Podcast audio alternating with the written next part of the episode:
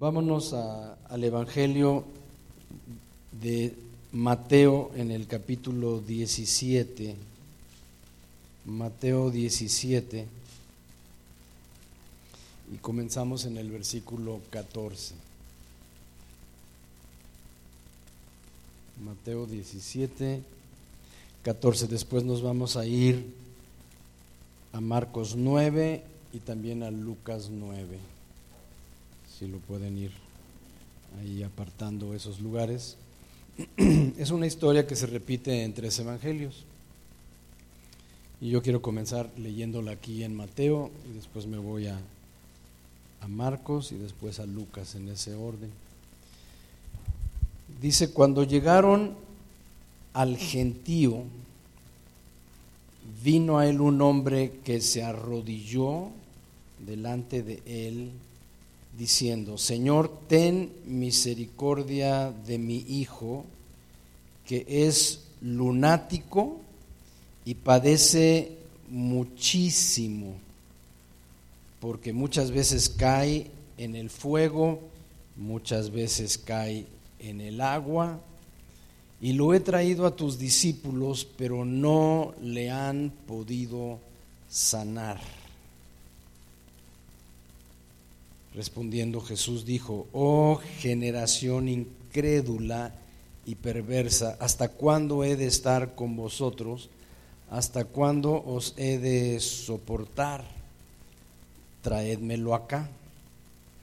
Y reprendió Jesús al demonio, el cual salió del muchacho, y éste quedó sano desde aquella hora. Viniendo entonces los discípulos a Jesús aparte, dijeron, ¿por qué nosotros no pudimos echarle fuera? Jesús les dijo, por vuestra poca fe, porque os digo, o porque de cierto os digo, que si tuviereis fe como un grano de mostaza, diréis a este monte, pásate de aquí allá y se pasará, y nada os será imposible. Pero este género no sale sino con oración y ayuno. Pues hemos leído unos cuantos versículos y a mí me, me gusta mucho escudriñar las escrituras. Entonces dice aquí que Jesús sana a un muchacho lunático. Yo no sabía lo que era un lunático. Yo conozco a gente que habla de locos o que tiene algún conocido que está loco o que está ya deschavetado o que ya perdió el uso de su mente. Yo personalmente he tenido la experiencia de trabajar con dementes. vivo en los Estados Unidos, en eh, el estado de Arizona, y he trabajado ya por siete años y medio en una agencia donde me toca asistir o cuidar a ancianos. Y a lo largo de estos años me ha tocado tener la experiencia de trabajar con gente con demencia muy avanzada. De hecho, he tenido 32 pacientes con Alzheimer avanzado. Y pudiéramos asociar la palabra lunático con locura. Este, está loco, está, ya perdió su mente, ya, ya se deschavetó, ya se enajenó, ya, ya está desvariando. El término bíblico sería lunático. Algunas Biblias tienen subtítulos, la mía trae eh, estos subtítulos, no sé si la tuya los tenga, pero antes de el verso 14 dice, Jesús sana a un muchacho loco, deschavetado. que estaba totalmente ya con su mente perdida. Y dice el verso 14 que cuando llegaron al gentío, y está hablando de los discípulos que siempre acompañaban a Jesús, entonces cuando dice llegaron, entendemos que era Jesús y sus doce apóstoles, sus discípulos, su equipo de trabajo. Cuando llegaron, ¿a dónde dice? Al gentío. Ahora, gentío no son diez personas. Yo nací en la Ciudad de México, crecí en la Ciudad de México, me tocó eh, ser un adolescente cuando inauguraron la primera línea del metro y años después ya no nada más era una línea, ya eran muchas. Yo recuerdo una vez que recibí unos amigos de Estados Unidos que llegaban de visita, eran turistas y además misioneros, y dijeron, queremos conocer el centro, era cerca de Navidad. Entonces yo los llevé en el metro al centro, pero nos bajamos en la estación de Pino Suárez y era cerca de Navidad.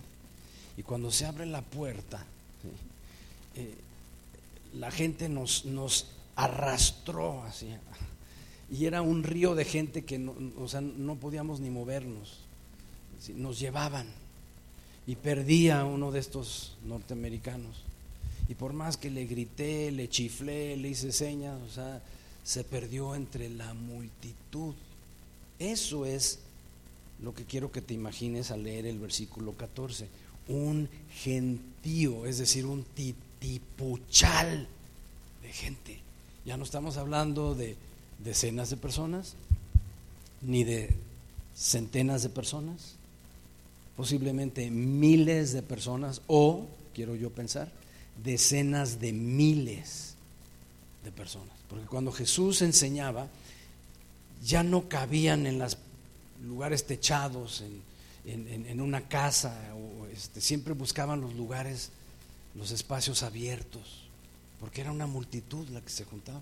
Entonces, verso 14 ya lo visualizamos, dice, llegaron al gentío, y en medio de esa multitud, un hombre gritó, dice, vino a él un hombre que se arrodilló delante de él y diciendo, aquí, no, aquí nada más dice que, que dijo, pero por eso les pedí que vieran o marcaran, porque después nos vamos a ir a dos evangelios, Marcos 9 y Lucas 9. Aquí nada más dice que llegó este hombre y se arrodilló delante de él. Cuando una persona se arrodilla, es una muestra de humildad y de rendición. Entonces este hombre tenía una increíble necesidad. Y por eso llegó a donde estaba el maestro y lo vemos postrado, verso 14. Es importante que tú te fijes, que notes la actitud de este hombre, es decir, el lenguaje corporal estaba en total rendición.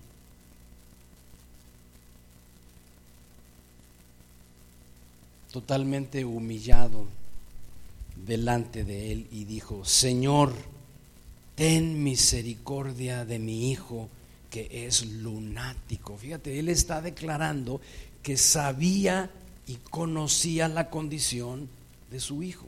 Aquí lo está declarando en el versículo 15. Mi hijo es lunático. Sabía y conocía cuál era el padecimiento de su hijo.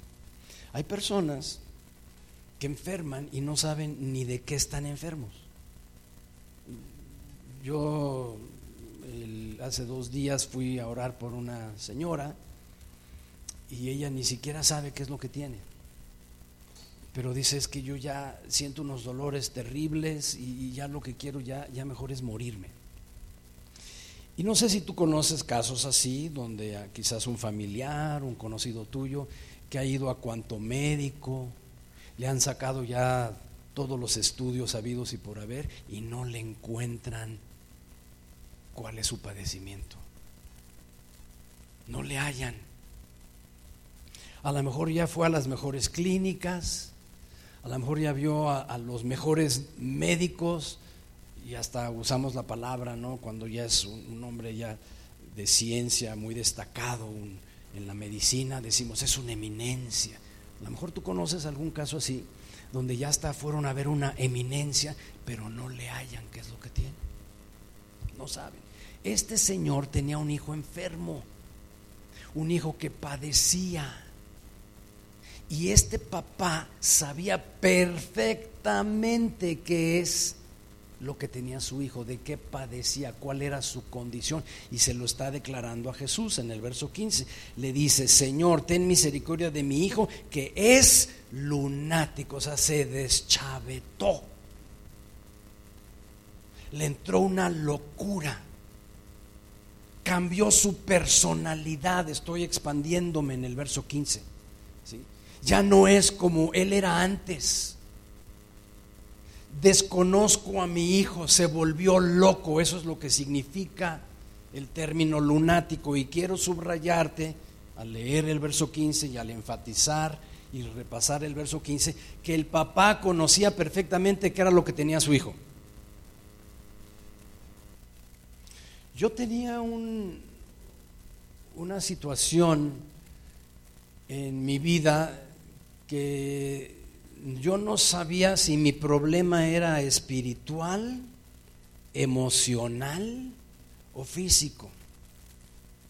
Pero resulta que 45 años después hubo un hallazgo casual cuando yo me sometí a una resonancia magnética en la ciudad de Hermosillo, Sonora, en el mes de diciembre del año 2000 15, ya vas a nacer seis años, y hubo un hallazgo casual. Y ahí por fin entendí que era lo que yo tenía. Pero yo llevaba muchos años, desde los 15, 16 años, tratando de descubrir y yo vi cuanto médico y, me sacaron una serie de estudios y mi mamá nada más este, ya, no tuvo dinero ¿verdad? para seguir pagando las consultas y me llevó a dos hospitales, me querían internar y bueno, nunca le hallaron. Y yo decía a través de esos años, lo que tengo yo puede ser emocional, algo psíquico, consulté psicólogos, consulté psiquiatras, consulté psicoanalistas, consulté terapeutas de la conducta, consulté médicos especialistas. Entonces decía yo, bueno, ¿qué es espiritual? A lo mejor tiene que ser, puesto que no le hallaron por el lado este, del, psiquis, o sea, de la mente. Los psicólogos no le hallaron, los psiquiatras no le hallaron, los psicoanalistas no le hallaron. Entonces tiene que ser espiritual. Y yo creo que consulté por lo menos entre 20 o 25 hombres de Dios. Estoy hablando no de hermanos creyentes, eh, conocidos míos, que les estaba yo pidiendo oración, por favor ayúdame, apóyame. No, yo consulté generales de Dios, hombres ungidísimos, y pasé días enteros consultando con ellos. En una ocasión volé hasta Guadalajara para consultar con un gran hombre de Dios. Y pasó todo un día entero conmigo. En otra ocasión volé a Tijuana y consulté con otro hombre de Dios. En otra ocasión vino alguien desde Inglaterra y lo, fui a consultar. Yo decía, yo estoy dispuesto a dar todo lo que tengo con tal de que me encuentren qué es mi situación, en, en dónde está y le hallen el problema, dónde está el problema y lo puedan localizar, identificar. Total que no era emocional. Decían que porque yo quedé huérfano, que por la pérdida de mi papá, eso me ocasionó un trauma y, una situación emocional muy fuerte, pero no fue del psiquis, no era de la mente, no era, de la, no era un problema de conducta, tampoco era un problema espiritual. 45 años después descubren a través de una resonancia magnética de mi cerebro que yo tenía una lesión, que tengo una lesión en mi cerebro. Fíjate, era físico, pero fue un hallazgo casual. Y todo porque me empezó a... Eh, yo trabajaba como fotógrafo profesional en un cuarto oscuro de un laboratorio. Y un día dentro de ese cuarto oscuro me agacho y a, sacar algo de, una gaveta en total oscuridad y volteo así para recoger una caja y en eso me viene un destello en el ojo, como, como un aro de luz verde fosforescente. Y pues yo me espanté mucho, dije, ah, caray, y yo volteaba mi cuello a la derecha y mi ojo derecho destellaba con un aro de luz verde fosforescente. Me espanté porque sabes qué puede ser eso? Desprendimiento de retina. Entonces consulté con un retinólogo, una eminencia, allá en el estado de Arizona. Me checó, me puso todos los lentes habidos y por haber, me dijo, está sana tu retina. Y me checó ambos ojos, mi problema era en el ojo derecho. Entonces me dice, no, no tiene nada tu ojo. Y yo pensé, bueno, si no han hallado nada dentro del ojo, si mi problema no es dentro del ojo, ¿por qué los destellos? Entonces el problema tiene que estar fuera del ojo. Y pensé, ¿y qué hay fuera del ojo? Pues el cerebro, el, el ojo está en una cavidad rodeada por el cerebro. Entonces le hablé a mi pastor y le dije, oye, yo sé que tú tienes un conocido en Hermosillo que es neurocirujano, yo quiero por favor que él yo quiero consultar con tu amigo y entonces mi esposa, mi yerno y yo nos fuimos y, mi yerno es hermano de mi pastor y entonces fuimos y él me dijo te voy a sacar una resonancia. Y encontraron ese problema, era físico. Este señor, su hijo tenía un problema que él pensaba que era mental, mi hijo se volvió loco está desvariando, cambió de personalidad, ya no es el mismo.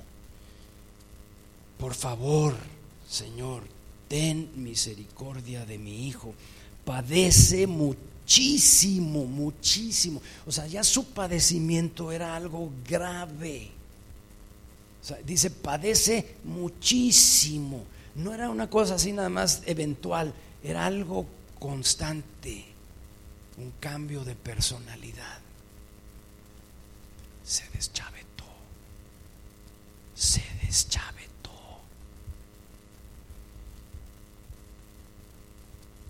Muchas veces cae en el fuego, ¿te imaginas? Lo que ha de haber sufrido ese padre.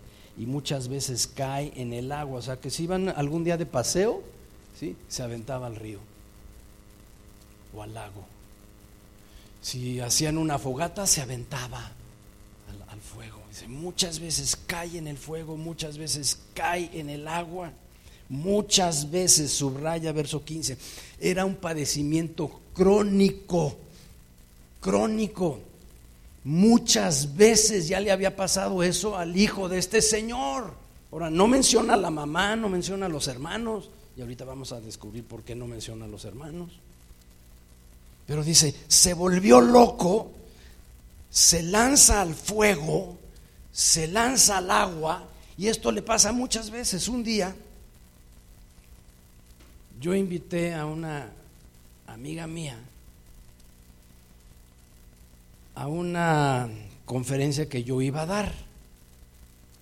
Yo era soltero, en aquel tiempo ella estaba viviendo en la Ciudad de México como misionera, ella estaba ya visitando diferentes lugares y, ella estaba aprendiendo eh, el, idioma de español, ella hablaba inglés. Entonces quedamos de que yo iba a pasar por ella para invitarla donde yo iba a dar una conferencia. Yo a ella la conocí en el Instituto Bíblico Cristo para las Naciones en Dallas, Texas. Ella se graduó antes que yo. Pero ella se vino a vivir a la Ciudad de México desde Texas, donde ella había nacido, donde vivió toda su vida. Este, hizo un viaje misionero y, conoció a un grupo de amigos mexicanos que eran amigos míos y le abrieron su casa y ahí vivía. Entonces ella supo que yo estaba de visita en México, yo aún no terminaba el instituto y le dije, oye, acabo de recibir una invitación para predicar en tal lado. Me dice, oye, ¿me invitas? Quiero acompañarte. Le dije, sí, pasé por ella. Le dije, a, tal hora paso por ti. Entonces ella me habló por teléfono y estaba ocupado. No existían los celulares en ese tiempo, pero yo vivía en casa de, de unos hermanos, que era, es como mi familia, mi padre espiritual yo tengo esas llaves de su casa desde la edad de 16 años. Ahí me recogió Gustavo anoche. Entonces me habla a la casa y estaba ocupado el teléfono. A los 20 minutos vuelve a hablar y estaba ocupado el teléfono. Intenta una tercera vez y seguía ocupado el teléfono. Y ya como a la cuarta vez, yo levanté la bocina y le digo, hola, ¿cómo estás? Y como yo era el único en la casa de los hijos, los otros hermanos míos, uno vivía ya en Alemania, otro estaba en Estados Unidos, y en fin, yo era el único que estaba ahí en casa, y yo soy hijo adoptivo, y ella sabía que yo era el único que estaba ahí, y la muchacha, la empleada doméstica, y dijo, ¿y por qué estaba ocupado el teléfono? dije, ah, porque estaba yo hablando con, con la hija de mi amigo que me invitó a predicar ahí en el grupo que tiene en su casa. Ah, estabas hablando con su hija, le dije, sí. Pues yo quería saber a qué hora comenzaba la reunión y su papá es amigo mío de mucho tiempo y, además su hija él la envió al instituto un verano y, de alguna manera yo apoyé, ¿verdad? Este, para que todo saliera bien y lo que se necesitara ella de ir a alguna tienda y otro amigo y yo que éramos alumnos, mexicanos los dos, pues apoyamos a esta niña. Ella ya había regresado de pasar tiempo allá en el verano y entonces pues simplemente yo hablé a casa de mi amigo y me contestó la hija y entonces pues empezamos a platicar. Y me dice, ah, entonces estabas platicando con fulanita. Le dije, sí. ¿Y de qué platicabas? ti? me dijo. O sea, no éramos nada, pero realmente ella ya se estaba enamorando de mí, esta chica, a la que yo había invitado. Y le dije, pues estaba yo platicando con Gladys acerca de su trabajo. Ah, entonces te gusta Gladys. No, no me gusta Gladys. Entonces, ¿por qué hablabas tan largo tiempo con Gladys? Le dije, pues porque es la hija de mi amigo y le pregunté por su mamá, por su papá, por el grupo, eh, etcétera. Y dice, no, no, no, lo que pasa es que te gusta Gladys y de ahí yo no, no la sacaba. Total que finalmente ya le dije, a tales horas paso por ti y entonces ya pasé por ella en la tarde noche, se sube a mi carro, iba toda seria yo tenía que agarrar viaducto y luego periférico. Y me dice, no, lo que pasa es que te gusta Gladys. le dije, otra vez la misma cantaleta, que no me gusta Gladys. Y siguió duro y dale con sus celos. De repente se deschavetó la muchacha. La desconocí. Dije, órale. Y me empezó a, reclamar y que esto y aquello. Y lo que pasa es que tú me estás mintiendo y éramos muy buenos amigos. Pero hasta donde yo alcanzo a recordar, o sea, yo no me le había declarado a esta muchacha, pero me empieza duro y dale que Gladys y que Gladys. Y le dije, ¿cómo te lo puedo yo decir? Ya, ya, ya bájale, ¿no? Ya párale. Y en eso ella se deschaveta. Yo no sé, tal vez no le gustó cómo le estaba yo respondiendo, yo iba manejando, y me lanza un revés. Ella iba aquí a, eh, de pasajera, éramos nada más ellos, ella y yo en el carro, yo iba manejando, y agarra así, ¡zas! Si no hubiera tenido carátula su reloj, se me hubiera grabado aquí el, Mickey Mouse, aquí en, en, esta parte del ojo. Empecé a llorar profusamente así. No podía yo ya ver del trancazo. O sea, de repente se volvió lunática se deschavetó, la desconocí y seguía gritándome. Una situación así fuerte, así como que se desquició. Yo me agarraba así el ojo y estaba llore, llore, llore, llore. Y me dice, ay, no seas exagerado, no te hice nada, no te hice nada, hombre. Ay, ¿a poco te dolió? Que si no me dolió, olvídate, ahorita mismo te regreso a tu casa. O sea, la casa donde ella vivía, amigos míos. Y no, y tú te atreves ahorita a regresarme allá y mira que no sé cuánto y sigo, sigo duro y duro y duro y duro y duro. Y entonces en ese momento yo me salí del periférico y ella agarró, el volante y por poco nos matamos para que no cambiara yo de carril. Dije, qué bruto. La desconocí. Había algo en ella que no salía antes, cuando en el instituto habíamos este, platicado muchas veces, eh, eh, en, esa, en ese viaje misionero que duró como seis semanas, también la traté muy de cerca y, y no salió nada de eso, pero en ese momento estaba saliendo. Total de que yo agarré el volante y en ese momento le quité la mano y dice, si tú me regresas ahí, tú no me vas a ofender y no me vas a exponer y no me vas a no sé cuánto. Y, y en eso dice, y pero si tú sigues portándote así conmigo, ya no vale la pena que yo siga viva. Y abre la puerta y se iba a lanzar. Y dije, Dios mío, ¿en qué me he metido? Esta se deschavetó. Entonces yo jalé la puerta, era un Renault 12. Entonces con esta mano yo estaba deteniendo la puerta para que no se lanzara y se suicidara. Y en eso agarra la palanca de velocidades y yo ahí teniendo que meter el clutch para que no me barrieran los engranes de, la caja y estaba ella deschavetada. Me había pegado al revés, había abierto la puerta y yo iba como a 70 kilómetros por hora y luego estaba agarrando la palanca de velocidad y, y de repente yo ya no supe qué hacer. Lunática.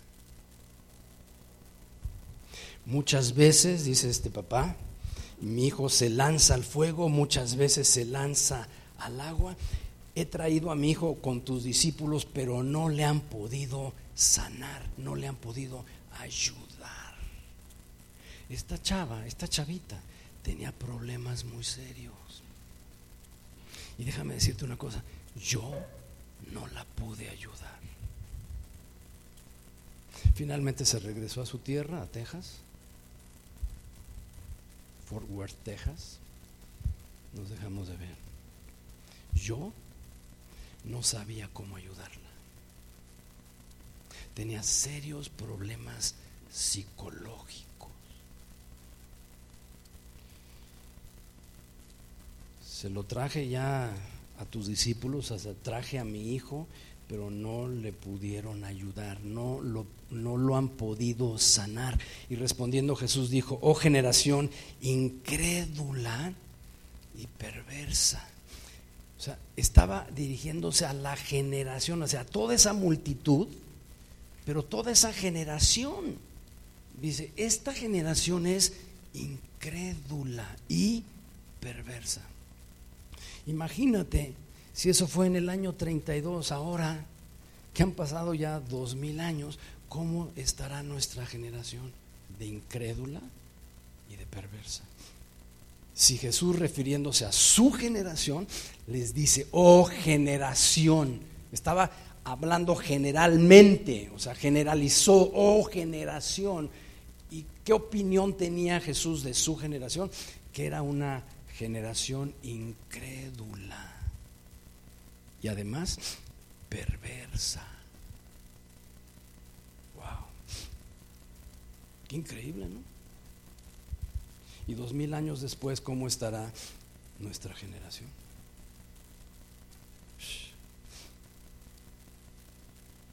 De incrédula y de perversa. Y quiero llevarte a lo importante de este pasaje, porque a mí me saltaron algunos versículos que yo considero son importantísimos. Verso 18. Reprendió Jesús al demonio, el cual salió del muchacho. Fíjate, el papá decía, se deschavetó. Está actuando como loco. Esa chava se me deschavetó dentro de mi carro y actuó como loca. y yo no la pude ayudar. No la pude ayudar. Entonces, terminemos la historia. Reprendió Jesús al demonio y cuando salió el demonio del muchacho, este quedó sano, sano, sano desde aquella hora. No le impuso las manos para sanarlo. No fue por una botellita de aceite para ungirlo con aceite para sanarlo. Reprendió al demonio que estaba dentro de él. Mi abuela me decía, yo me acuerdo que tendría unos 10 años de edad cuando escuché este refrán de mi abuelita. Caras vemos y corazones no sabemos.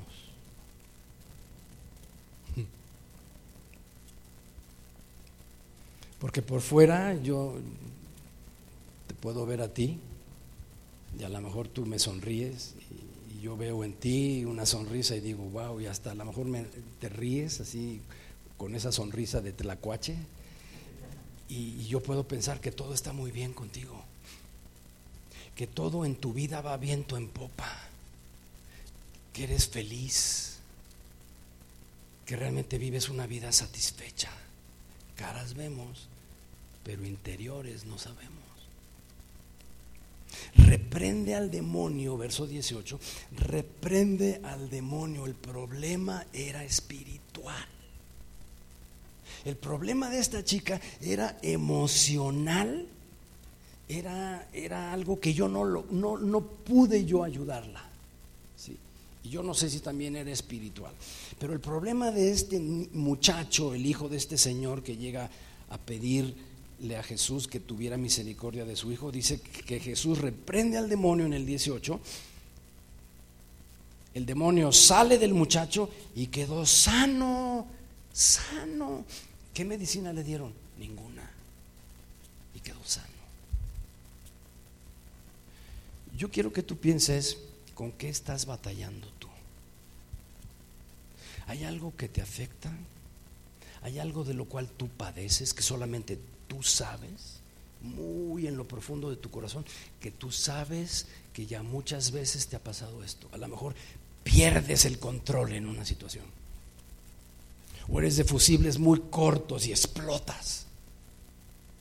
Y de repente te domina la ira o el enojo o el coraje y no puedes controlar aquello, sino al contrario, aquello te controla a ti.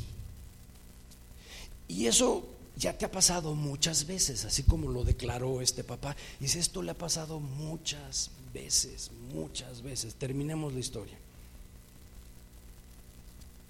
reprendió al demonio, el demonio sale del muchacho, verso 18, quedó sano, y viendo entonces los discípulos, verso 19, lo que había sucedido, llegaron donde Jesús, dice, vinieron entonces los discípulos a Jesús aparte, es decir, en privado, subraya eso, en privado, y le dijeron, oye, ¿y por qué nosotros no pudimos?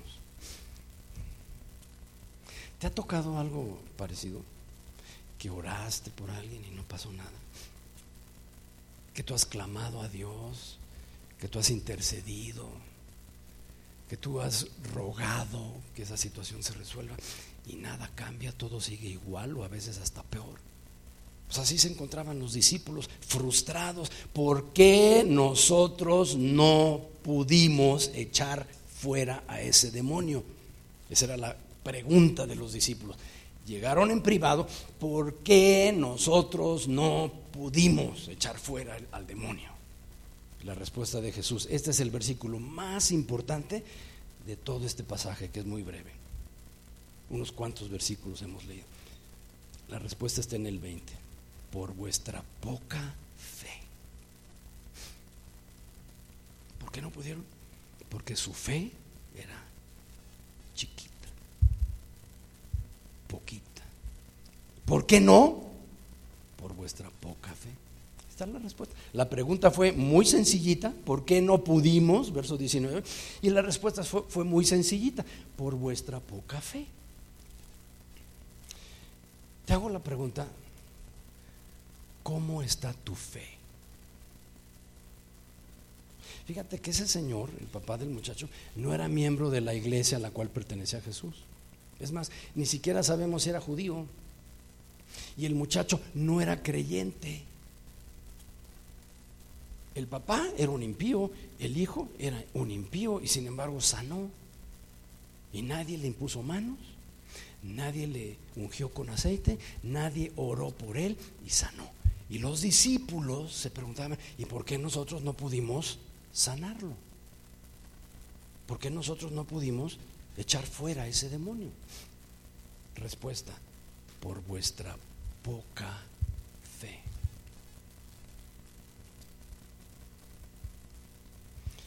Yo te hago la pregunta, ¿cómo está tu fe en esta mañana? No te estoy preguntando cómo va tu trabajo. No te estoy preguntando cómo está tu cuenta en el banco. ¿Cómo van tus negocios? ¿Cómo va tu vida matrimonial? ¿Cómo va tu vida familiar? ¿Cómo va tu vida personal? Te estoy preguntando así, derecha a la flecha, ¿cómo va tu fe? ¿Cómo está tu fe ahorita en este momento? En este instante. La fe se puede medir. Porque aquí les está diciendo, no les resultó, no pudieron echar fuera al demonio porque su fe es minúscula, es poca. Entonces la fe se puede cuantificar, se puede medir, se puede pesar. Y aquí les está diciendo, ustedes tienen poca fe y por eso no hubo resultados. Yo ni te conozco, tú ni me conoces, pero yo quiero que tú te hagas una autoevaluación y te preguntes a ti mismo, ¿y cómo estará mi fe hoy en esta mañana? Porque tal vez esa sea la respuesta a muchísimas preguntas que tú te has hecho. ¿Y por qué no me resulta esto? ¿Y por qué he fracasado aquí? ¿Y por qué no me resulta aquello? ¿Y por qué nada me sale bien? ¿Y por qué aquí? ¿Y por qué allá? Y estás lleno de dudas o llena de dudas, lleno de inquietudes y a lo mejor estás atravesando por un torbellino en tu vida donde dices, es que esto me ha pasado muchas veces ya no encuentro la salida. No es lo duro, sino lo tupido me ha pasado una y otra y otra y lo mismo y otra vez. Lo mismo. ¿Y por qué sigo batallando? ¿Por qué no he podido ser sano, libre, dejar atrás mi pasado? Respuesta, ¿cómo está tu fe? ¿Y por qué no pudimos? Le preguntan en el versículo 19 y les responde, porque su fe es muy poca. De cierto os digo, y escucha bien y grábate este final del verso 20, si tuvieres fe como un grano de mostaza, la, la más pequeña de todas las semillas que hay en el mundo, pudieras decirle a este monte, y monte quiere decir problema, obstáculo, barrera, adversidad, bronca. Si tú tuvieras tu fe del tamaño de esta semillita, la más pequeña que hay en el mundo, pudieras decirle este problema, quítate, pásate de aquí allá, es decir, muévete de mi camino, obstáculo, quítate de mi paso, bronca, problema, enfermedad, lo que sea que te esté estorbando. Y te ha pasado muchas veces. Tropezaste de nuevo y con la misma piedra. ¿Y por qué sigues tropezando? ¿Y por qué siguen esos obstáculos en tu vida? ¿Y por qué sigues teniendo esos bloqueos en tu vida? ¿Y por qué no has avanzado? Porque tu fe es poca. Pero si fuera nada más del tamaño de la más pequeña de las semillas que existe en el mundo, pudieras decirle este monte, este obstáculo, pásate de aquí allá. Estorbo, vete de aquí. Enfermedad, vete de aquí. Monte, vete de aquí. Pásate de aquí allá. Y se pasará, y esto es lo que quiero que subrayes y nada os será imposible. Nada, nada. ¿Quieres que te agregue algo de mi cosecha? O sea, primera de Miguel. El límite lo pones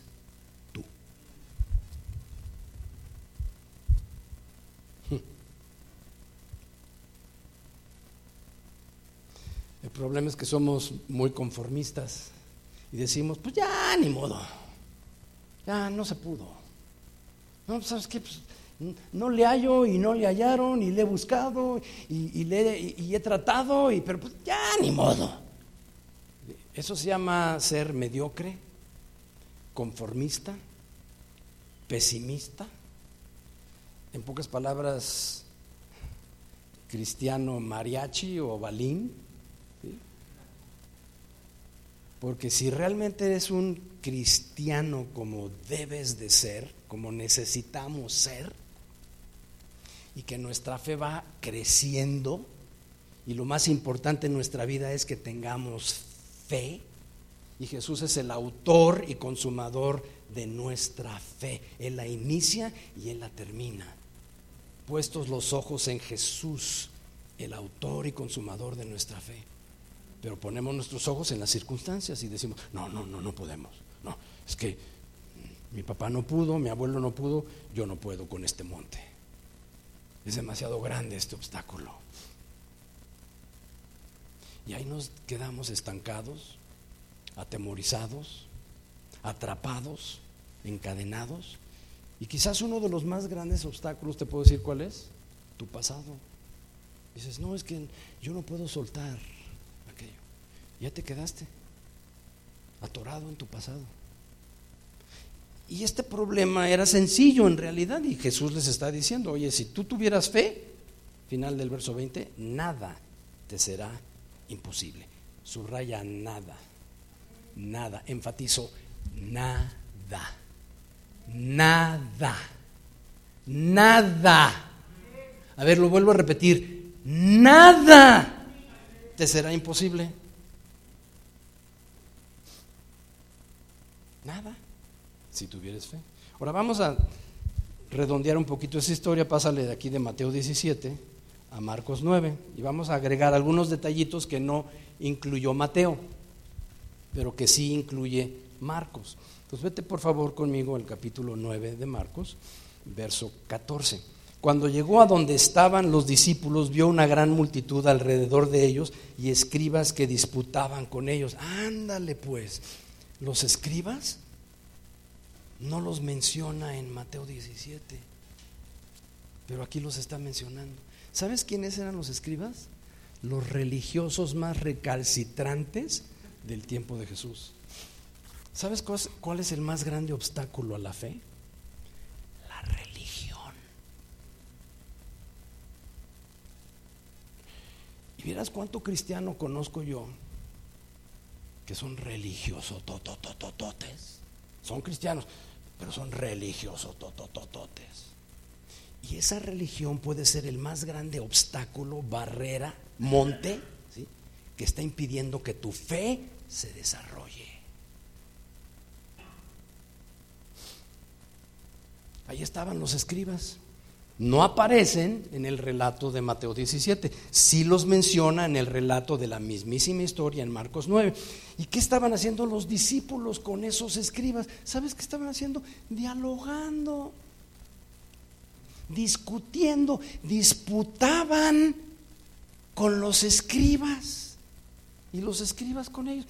No pierdas tu tiempo con un religioso. Es absurdo. Alguien me dijo, mira, el cristianismo es como un billete de adeveras, auténtico, genuino. Y la religión es como un billete falso.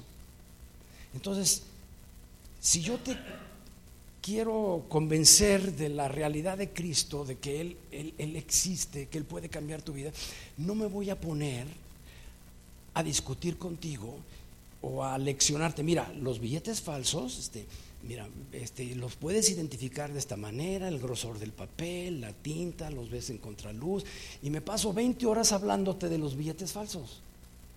Olvídate. Mejor te explico y te muestro un billete verdadero. Y no voy a perder mi tiempo eh, aleccionándote de cómo identificar un billete falso. Hay tantas religiones, hay tantas sectas, hay tantísimas doctrinas falsas. Y no me voy a poner a explicarte que si los testigos de Jehová y por qué están equivocados y por qué de su doctrina y que de los mormones y que si este grupo y que si aquel grupo. Yo voy a hablarte de Jesús, el Hijo de Dios. Jesús. Hablarte de Él y a Él. Te lo voy a mostrar como dice la escritura, Jesús crucificado, se murió por tus pecados y los míos y resucitó.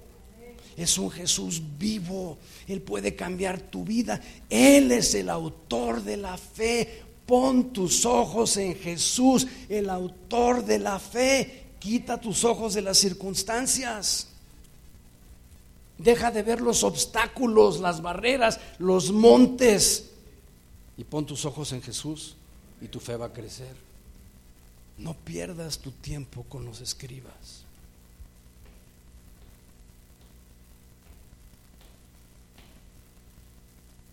Yo he predicado aquí en Pachuca en 12 diferentes grupos cristianos, uno de ellos en la penitenciaría. ¿Y sabes una cosa que he identificado a lo largo de los años? Mucho tráfico de ovejas que andan de un grupo saltando otro grupo y luego ya no conformes ahí, se van a otro grupo y luego otro.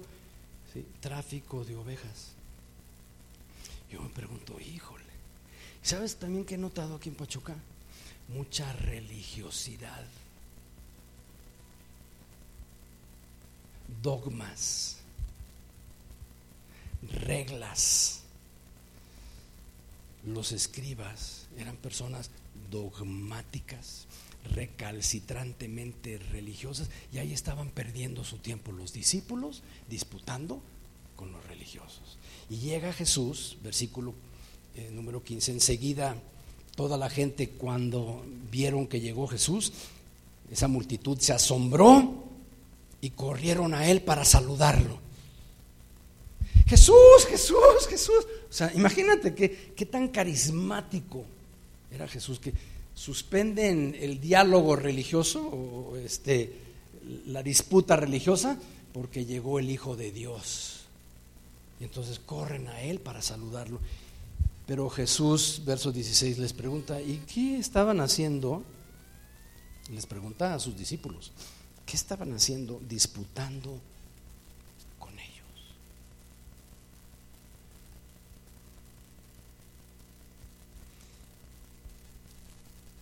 No pierdas tu tiempo con los dogmas, los ritos, las reglas. Tú pon tus ojos en Jesús, el autor de la fe. Y olvídate de las disputas con los escribas. Entonces Jesús, lo primero que les dice en el verso 16, ¿por qué están ustedes perdiendo el tiempo con ellos? Y respondiendo uno de la multitud dijo, maestro, traje a mi hijo que tiene un espíritu mudo. Ándale pues. En el pasaje de Mateo 17 dice, mi hijo es lunático, pero ahora ya entró a una mayor profundidad, dice, tiene un espíritu. En Mateo 17 lo único que dijo el papá, se deschavetó, se ha vuelto loco. Mi hijo es lunático pero ahora está reconociendo realmente cuál era el problema. Es más, lo tenía plenamente identificado. Versículo 17, maestro, yo traje a ti mi hijo que tiene un espíritu. Identificó qué clase de espíritu, mudo. O sea que su hijo no hablaba. Entonces este padre, en la versión de Mateo 17, dice, es lunático el papá. Pero en la versión de Marcos 9 dice, tiene un espíritu, es decir, un demonio.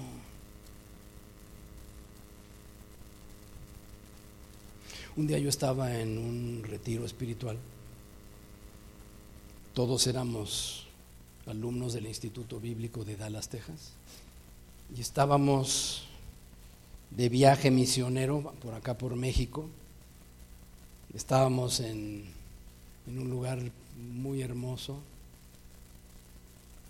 adelante de Ixmiquilpan, así por arriba de la sierra. Y estábamos ahí hablando de la palabra de Dios.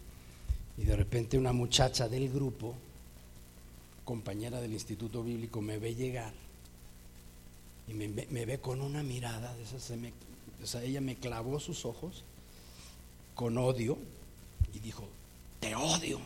Yo dije, ah, chirrión, ¿qué le hice? Y entonces pues, yo en ese tiempo era soltero, ¿verdad? Y, bien joven y le dije, ¿y qué en mí odias? ¿Qué hay en mí que tú odias? Y me dijo, odio a Dios en ti.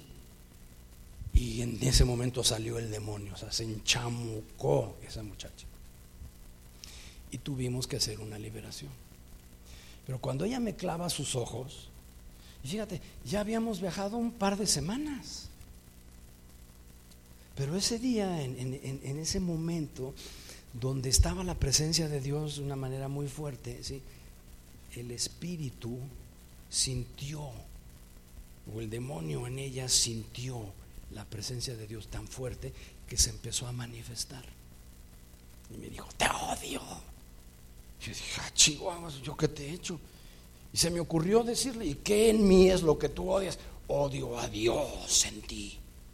Igual, empezó a cambiar la voz, empezó a sangolotearse y ahí tuvimos que hacer una liberación. Entonces este papá sabía que, además, como ya leímos, que él dice, pues mi hijo se volvió loco, sabía que su locura provenía de la posesión de un demonio al alma de su hijo.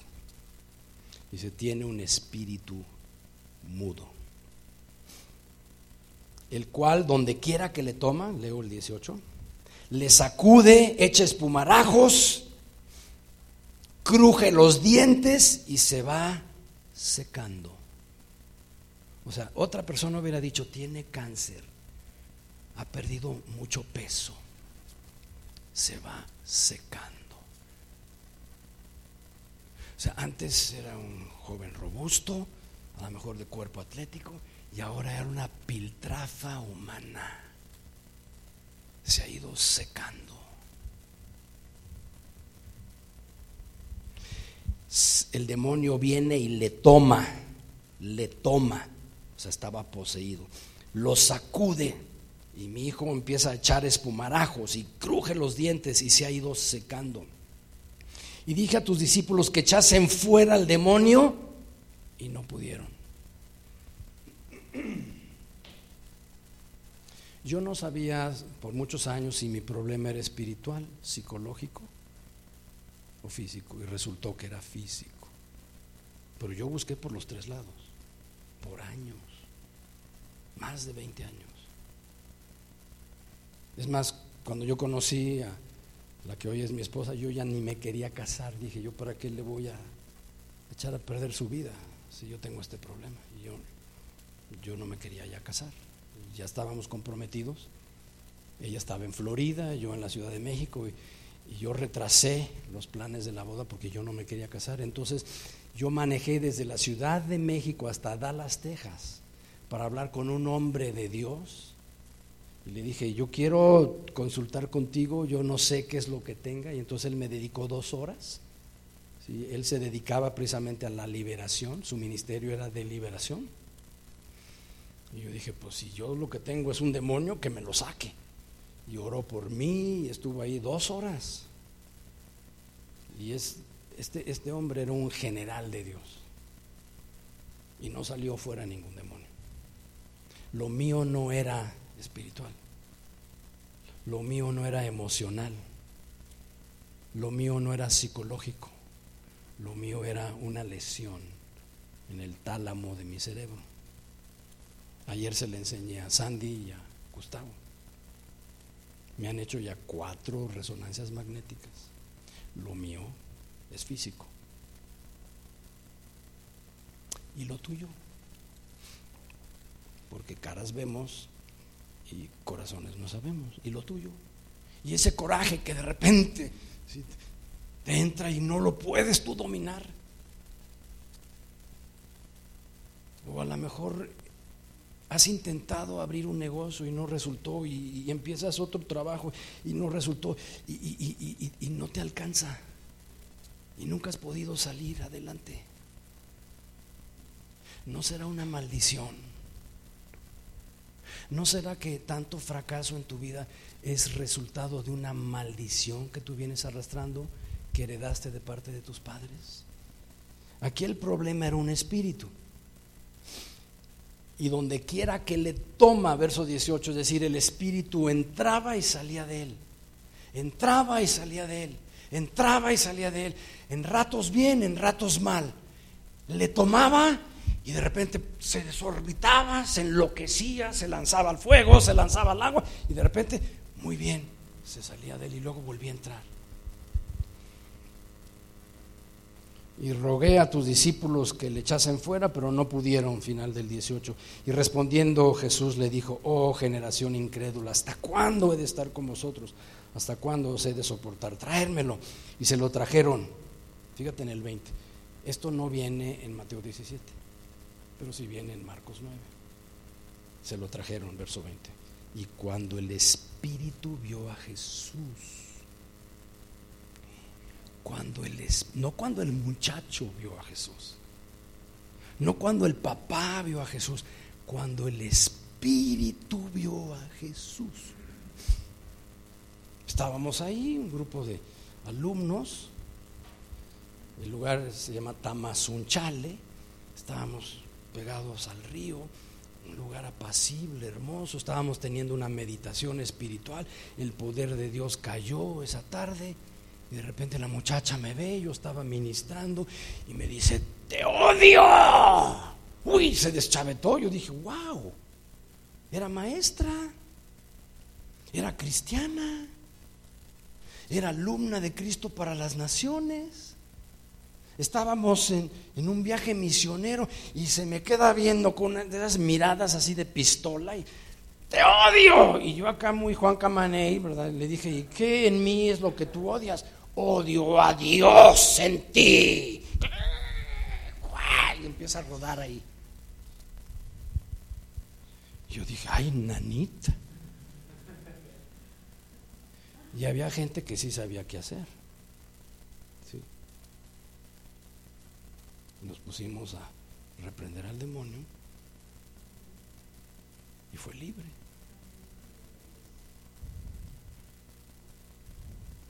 El muchacho se estaba secando, verso 18, se estaba secando, se estaba muriendo lentamente. Entonces dijo, al final del 19, dice Jesús, da la orden, tráiganmelo, traédmelo. Y se lo trajeron, dice en el 20, y cuando el Espíritu espíritu vio a Jesús. Existe ese mundo espiritual de maldad.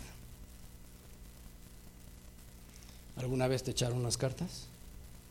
¿Alguna vez jugaste con una ouija? ¿Alguna vez te leyó una gitana la mano la línea de tu vida? ¿Alguna vez te leyeron la taza de tarot?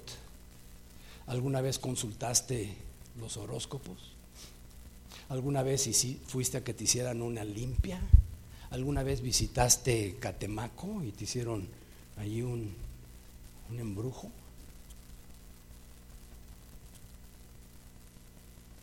¿Alguna vez hiciste una manda?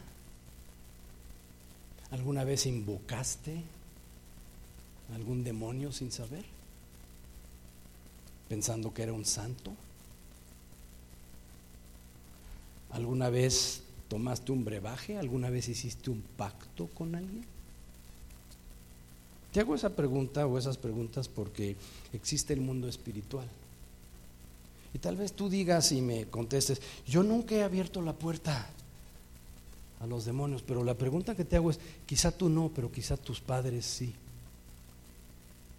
Quizás en alguno de tus ancestros alguien abrió la puerta. En el caso mío fue mi bisabuelo materno su nombre don Aurelio Lechuga. ¿Y sabes de dónde era originario? De un lugar en el estado de Puebla que se llama Huauchinango, Puebla, tierra de brujos. Y de ahí él se va a radicar al puerto de Veracruz, y ahí es donde nace mi madre.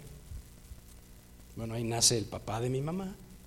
Estoy hablando de la cuarta generación. Mi bisabuelo materno. Don Aurelio tiene a Andrés, papá de mi mamá, luego Rosa María, mi mamá, y luego yo, la cuarta generación.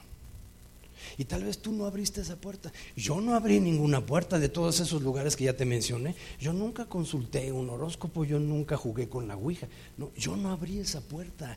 Créemelo, créemelo. Yo no abrí esa puerta. La puerta la abrió mi bisabuelo, don Aurelio Lechuga nacido en Huauchinango, Puebla, tierra de brujos.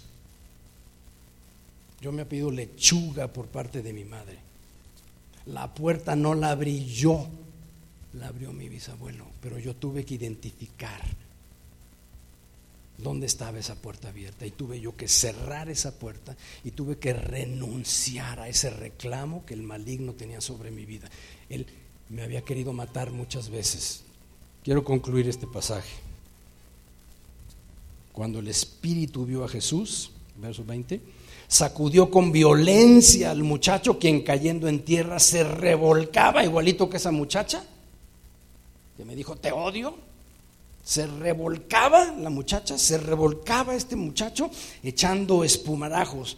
Y Jesús preguntó al Padre, esto no viene en Mateo 17.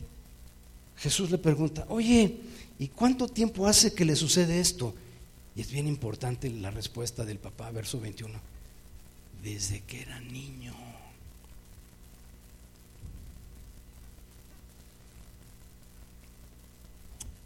Resulta que de niño era medio amaneradillo, pero ya de joven salió del closet. ¿Y desde cuándo es esto? Mm, pues si realmente hago una buena memoria, desde niño. ¿Desde cuándo le sucede esto? Le pregunta Jesús al papá. ¿Desde cuándo tiene este problema? ¿Desde cuándo le sucede? Verso 21. Y el padre responde, desde niño. Y quizás tú ya estés casado y a lo mejor ya tienes hijos y hasta nietos. Y el problema lo traes desde niño. Un día en la ciudad de Aguascalientes estaban orando por una chica de la congregación y el Espíritu Santo le muestra a la pastora y dice, a ti te quisieron abortar y, desde ahí nace tu problema. Y estaba la presencia de Dios ahí. Ella regresa a no sé dónde vivía su mamá y le pregunta, oye mamá, platícame algo cuando tú te embarazaste de mí. Ay, hija, ¿por qué? ¿Por qué sacas eso? Quiero preguntarte lo siguiente. ¿Hubo alguna situación? Y llorando la mamá le dice, sí, te quise abortar. Wow. Desde el vientre de su madre, esta chica tenía ese problema. Hoy está casada y tiene un niño, pero su problema era desde antes. Vivimos en un mundo espiritual. ¿Desde cuándo tiene su hijo este problema? El padre responde, desde niño, verso 21. Muchas veces le echen el fuego, muchas veces le echen el agua, porque lo que quiere es matarlo, para matarlo. El diablo viene a robar, a matar y a destruir, porque quiere matarlo. Desde niño ha intentado matarlo muchas veces. Pero si puedes hacer algo, si puedes hacer algo, ten misericordia de nosotros y ayúdanos. Y Jesús le dijo, subraya el verso 23. Si puedes creer, al que cree, todo le es posible. Wow. En el pasaje anterior de Mateo 17 dice, el que tiene fe, nada le será imposible. Y aquí está diciéndole ahora en el pasaje de Marcos 9, si tú solo puedes creer, verso 23, al que cree todo. Repite conmigo.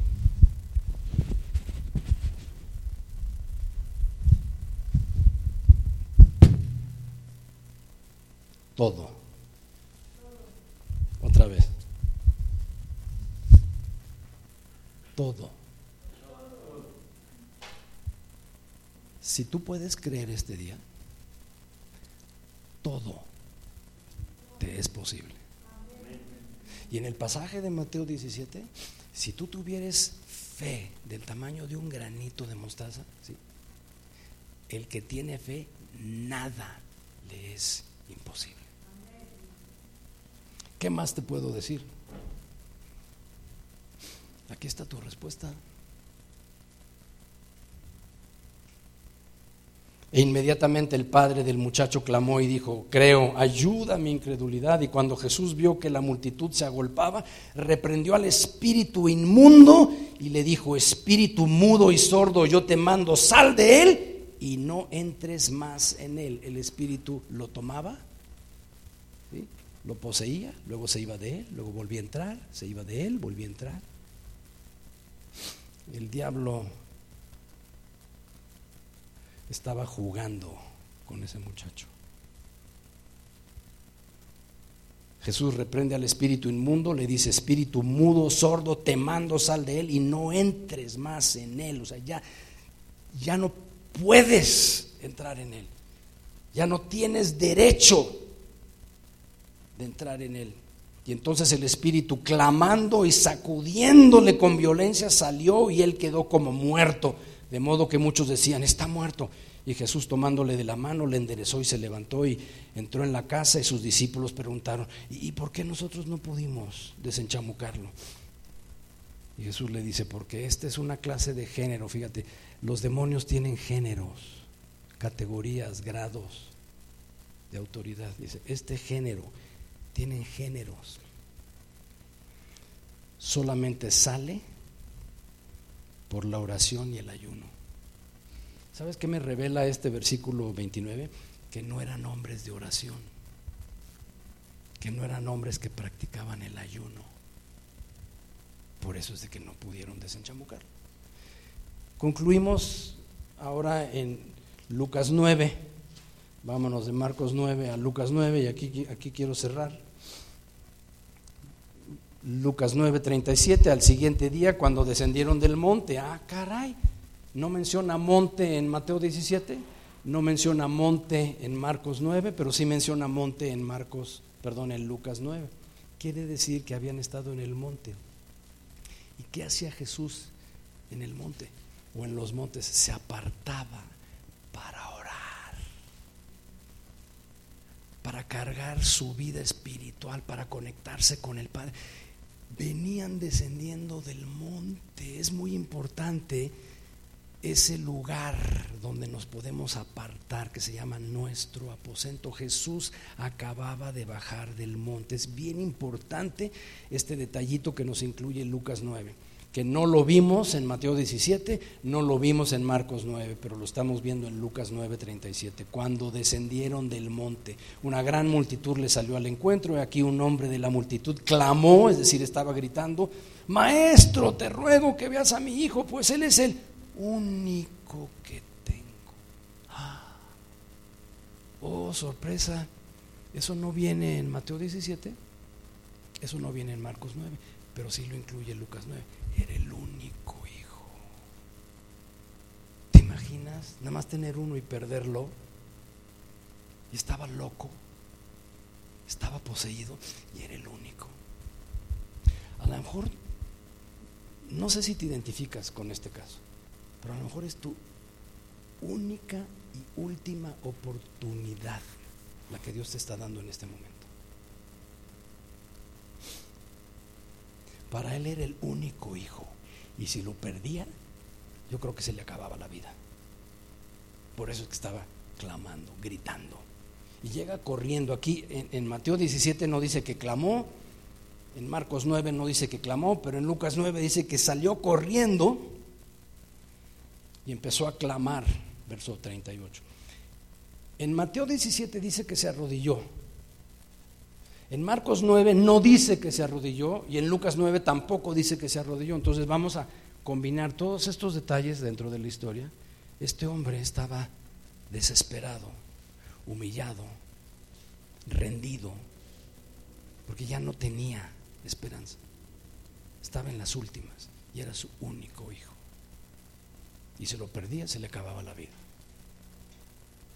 Llegó gritando, dice en el verso 38, Maestro, te ruego que veas a mi hijo, pues es el único que tengo. Detalle que solamente aparece aquí en Lucas 9. Y sucede que un espíritu le toma y de repente da voces, le sacude con violencia, le hace echar espuma, estropeándolo y a duras penas se aparta de él. Quiere decir que entraba el demonio, salía, entraba, salía, entraba, a duras penas se aparta de él.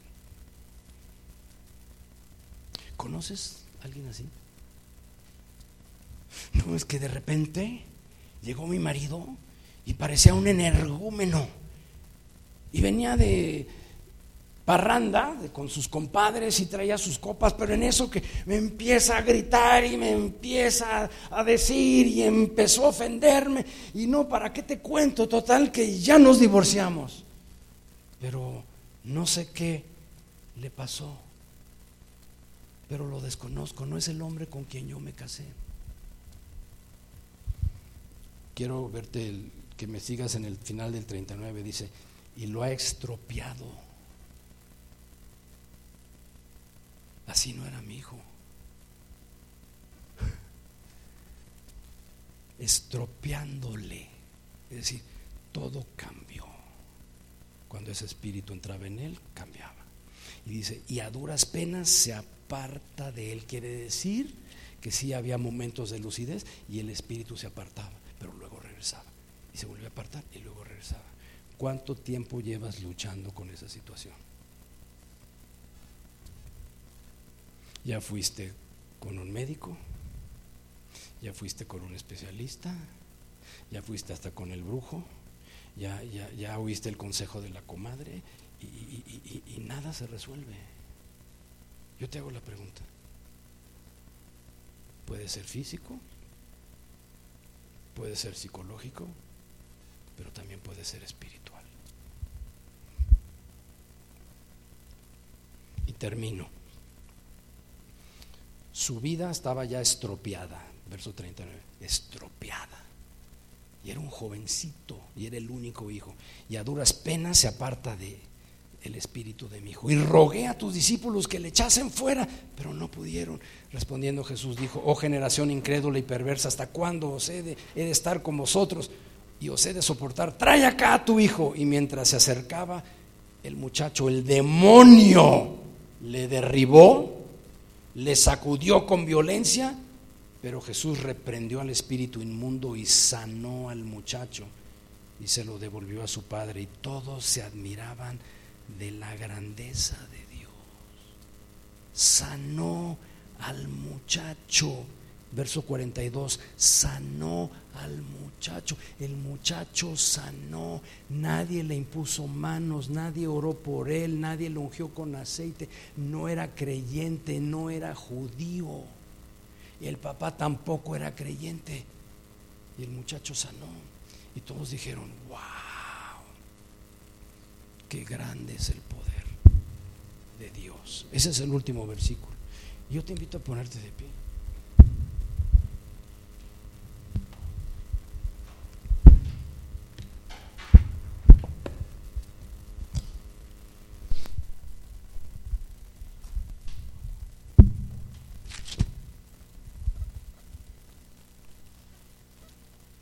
Y todos se admiraban de la grandeza de Dios.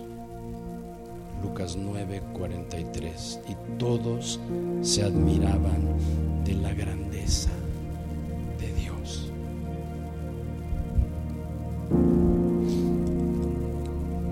El poder de Dios es grande. Él puede cambiar tu vida. Si tu vida ha sido estropeada como la de este joven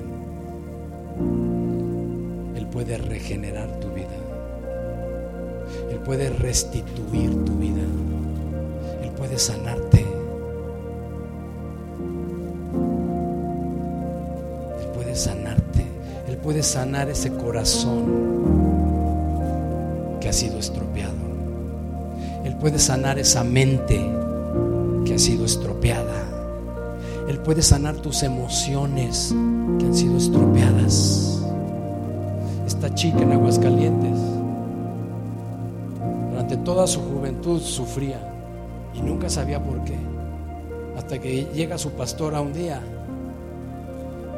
y bajo la unción del Espíritu, del Espíritu Santo dijo, ¿sabes qué? Dios me está revelando que tu madre te quiso abortar. Ella viajó a donde vivía su madre, le hizo la pregunta y la mamá le dijo, en efecto, cuando yo te tenía en el vientre, yo te quise abortar. Jesús llega con el papá y le dice, ¿y desde cuándo padece esto? Desde niño. Yo no sé cuánto tiempo llevas padeciendo estas situaciones que tú no entiendes, no captas de dónde surgen, de, de, dónde empezaron, pero tu vida a lo mejor se ha ido secando como le sucedió a este joven. Y se va secando, decía el papá. Y el demonio lo ha estropeado. Quizás estés aquí o quizás alguien está sintonizando este programa y dice, caray, es que mi corazón está estropeado. Mis emociones están estropeadas. Mi mente está estropeada. Me violaron cuando yo era niña. Mi padre abusó de mí. Mataron a mi mamá. Perdí a un hijo. Me divorcié. Soy madre soltera. Asesinaron a mi papá. He ido de fracaso en fracaso, no, encuentro la solución. Si tuvieres fe, el que tiene fe, así de pequeñita como la semilla de mostaza, nada le será Y si tú crees al que cree, todo le es posible. Cierra tus ojos.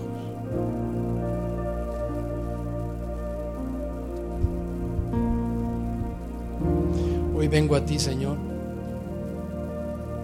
Yo sé que algunos quieren hacer esta oración. Yo te invito a que repitas estas palabras conmigo. Yo vengo a ti, Señor, y reconozco que mi vida,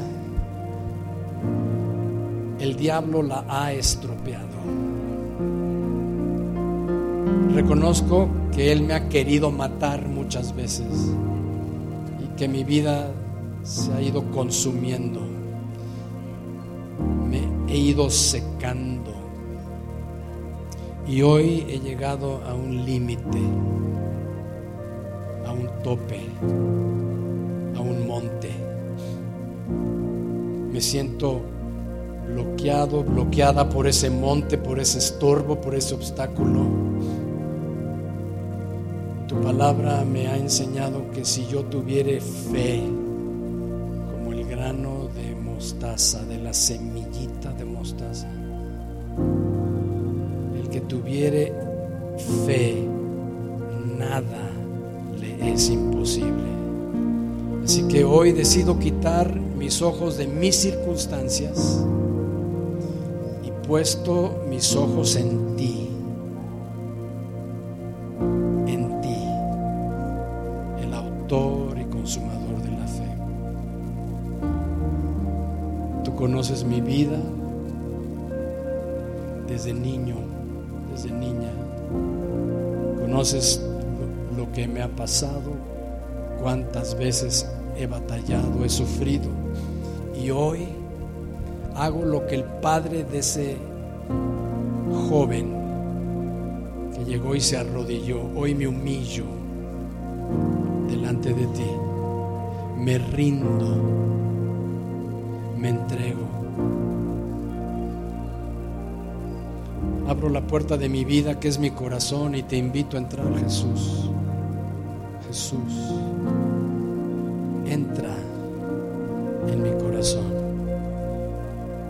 Que tu luz disipe las tinieblas de mi vida. Sana mi corazón. Sana mi corazón. Restaura mi vida. Llévate las tinieblas. Tu palabra dice que si yo me entrego a ti, tú me pasarías del reino de las tinieblas al reino de tu luz admirable. Jesús, reprende mis tinieblas y que resplandezca tu luz en mi ser. Tu luz, que venga tu paz. Haz de mí una nueva criatura. Que hoy sea un nuevo comienzo. Quita de mí esos montes que me han impedido vivir tranquilo, que me han bloqueado toda mi vida. Hoy pongo mis ojos en Jesús, el autor de mi fe. Jesús, tomo de tu mano. Gracias. Gracias por rescatarme. Gracias. Gracias. Declaro que soy sano. Declaro que soy libre. Declaro que soy una nueva criatura y las cosas viejas